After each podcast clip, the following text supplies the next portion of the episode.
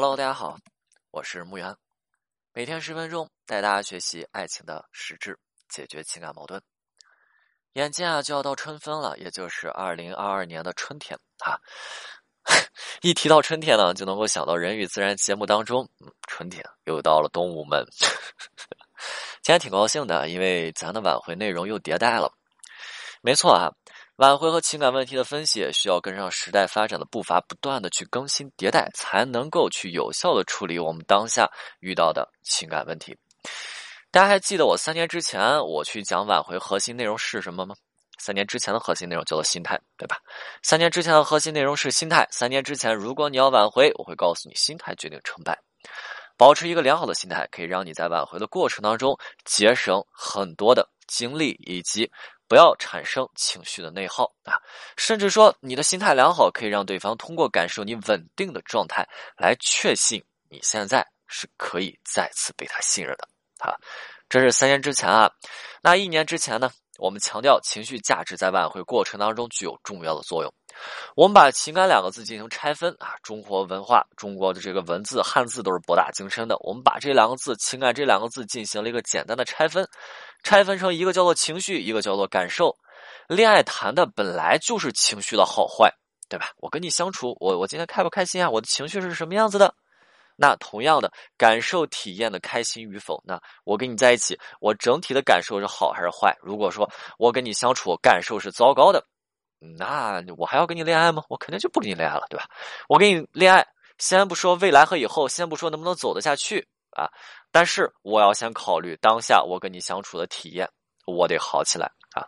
那如果当下的体验都是极其糟糕的，那我怎么可能跟你把这个恋爱能够谈得下去呢？这是一年之前啊，一年之前，你看大家有多少人的分手问题，就是因为啊，之前还行，但是就近这一段时间的体验太糟糕了，所以受不了了，分手了，对不对？这是一年之前。那二零二二年就是今年，我们这一年的挽回的核心在于挽回的逻辑性。没错啊，在二零二二年这一年的挽回当中，是逻辑大于一切的。逻辑现在充斥在我们的生活当中，比如说啊，你有这个金融投资。你所有的金融投资啊，你的这个，你如果去找这个小助手啊，找人去帮你怎么样的啊，对吧？他告诉你了。你看，其实这些东西都讲求的是逻辑性。那没有逻辑性的投资是注定失败的。所以我们不仅要投机，我们还要价投，叫做价值投资。这个就是逻辑啊。你看它的价值有一个怎么样？市场对它的估值过高，它一定会去跌。那但是市场给了它一个低估值，那是不是它等着一定会去涨呢？这个就是逻辑，那生活当中同样是需要逻辑的，比如说人际交往一样是需要有逻辑性的呀。那生活需要逻辑，人际交往需要逻辑，那没有逻辑的生活规律，那没有逻辑的社交状态，你想一下，这个人没有逻辑的生活规律，那你怎么样？哎，他上班了以后，但是整个人乱糟糟的。对吧？乱糟糟是什么样子的？衣服整理的很乱，人不洗，然后这头发也不梳的，嗯，没有逻辑的生活规律，没有逻辑的社交状态，喜怒无常。那对于这样子的人，我们会觉得这种人很奇怪，然后对他们呢敬而远之。那这些是生活、工作等等当中的逻辑性。那挽回的逻辑又是什么？既然我们去说了，这一年挽回当中的逻辑是大于一切的，那挽回的逻辑，那挽回的逻辑又是什么呢？我们来看一下啊，首先。逻辑，既然我们去说三年之前心态很重要，那是不是三年之后逻辑可以代替心呃心态呢？没错，逻辑是可以取代心态的。什么意思啊？挽回的时候，你的心态一定会受到对方行为的影响。那你怎么去平复自己的心态？对方没有回复你的信息，一次、两次、三次、四次，你的心态是否爆炸？是否会被对方影响？会吧？那你怎么去平复自己的心态？很难吧？你去靠抄佛经吗？你去靠呃，你去靠告诉自己说世界如此美好，我却如此暴躁，这样不好不好，也很难，对吧？然啊，那你去强行压制自己的心态，是不是？你去说说我还要挽回，所以不行。你去告诉自己已经分手了，对吧？他这样对我是正确的，是一个正常的情况，也很难压抑自己的心态，甚至说一度压制不住自己的情绪和心态。我们去探究其中的原因啊，那大多是因为说理解不了挽回对象的行为，不清楚对方的情绪状态，搞不懂对方为什么不回复自己。我们来看一下这些点啊，这些点是不是全部都是逻辑问题？因为搞不懂对方为什么不回复自己，所以很生气，各种胡思乱想；因为搞不懂对方为什么不回复自己，所以觉得说没有希望了；因为搞不懂对方为什么不回复自己，所以会觉得好难，对吧？好难，对方凭什么可以这么对待自己啊？也就是你看理不清挽回过程的逻辑性，最终导致了心态炸裂。其实很多人过来找我咨询啊，那经常性大家会出现就是有一种这个。让我觉得有一种这种假性的成瘾性的行为哈，就比如说，你看有的人，哎，今天上午刚做完咨询吧，哎，明天早上再来一个咨询，后天再来一个咨询，你做的我都有点不太想做了，对吧？连续一个星期，连续一个月，都每天来一下子，啊，嗯，这是这是，哎，对吧？这个时间还间隔一，还有这种上午做完咨询以后呢，下午，哎，老师我不行，我我得再跟你咨询一下，还有这个刚做完一个小时不行，老老师就再连上续上，老师必须给你续上，嗯，对吧？你这这个啊，为什么呀？为什么会出现这样的情况？因为在咨询的过程当中，我们帮我帮他理清了逻辑。当帮他们理清了逻辑之后，那你看逻辑理清了，哦，明白了，明白了以后，他们的心态是不是自然会得到了恢复？但是为什么他没有连续性来啊？因为我理完了以后，哎呦，怎么样？我还有更多的问题，我需要再找老师理一下逻辑。明白了吗？逻辑决定一切啊！逻辑清晰之后，他们的心态会得到恢复。啊，当然，我希望说大家逻辑一直在线，逻辑在线，那心态状态都是特别轻松的。那这个东西就像什么？再给大家举一个有意思的例子，有意思的例子。之前我就想给大家讲，一直忘了，一直忘了，就是，呃，有没有去过印度的小伙伴，或者说对印度有所了解的？你这肯定是有有去过有了解，还有没有去过没有了解的哈。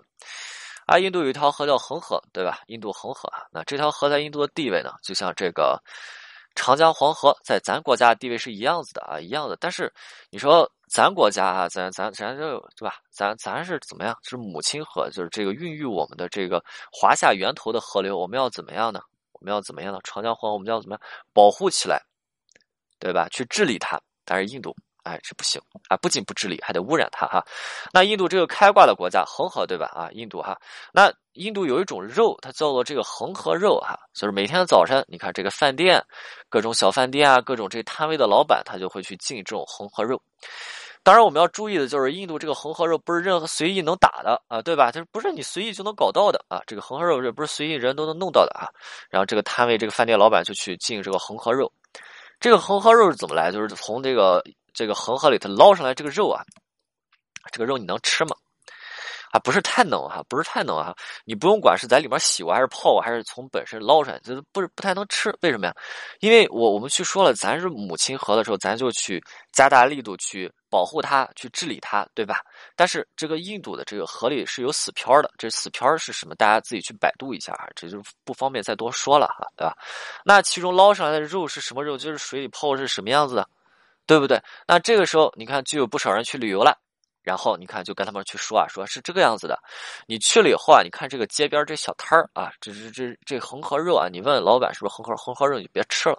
你问他会告诉你啊，你就是红河肉，对吧？他就问什么肉？哎，红河肉，我们这特别好啊，你就别吃了，对吧？那你这是。这这是我们清楚其中的逻辑关系。我们为什么不吃？我们这是有逻辑的。我们是坚决不会吃的。我就其实我想一想，这个肉，我我这隔夜的饭我都 有一点要溢出来的感觉。但是如果说对其中的逻辑不了解的小伙伴呢，啊，你就跟他去说，哎，这个恒河肉你别吃哈。他搞不清其中的逻辑啊，他内心就痒，痒了以后就像被这个小猫挠了一样，对吧？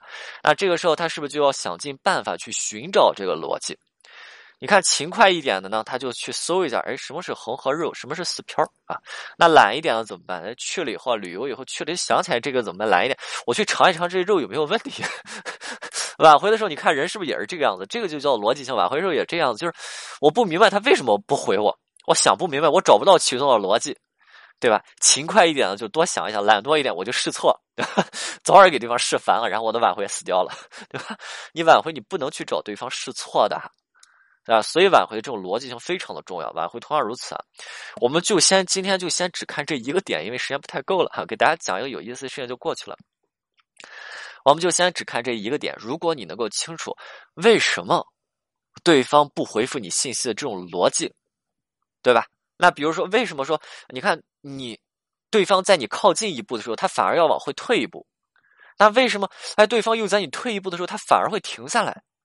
你理清楚其中的逻辑，对吧？这些逻辑如果说你都是清晰的，那你还会心态爆炸吗？你是不是就抓住了问题的核心所在？嗯，知道问题是什么，是不是下一步就是什么？找到解决问题的办法，对吧？那你这时候还有时间去心态不好、心态炸裂吗？你没有时间了，因为干嘛？我得去想办法了。我找到问题，我下一步就是想办法。那些心态不好的是什么？是连问题。这逻辑点都没有找到，我都不知道问题在哪儿，逻辑在哪儿呢？我怎么去找到问题的点？所以，这种心态的炸裂是源于什么？源于无力感，逻没有寻找到逻辑的无力感，明白了吗？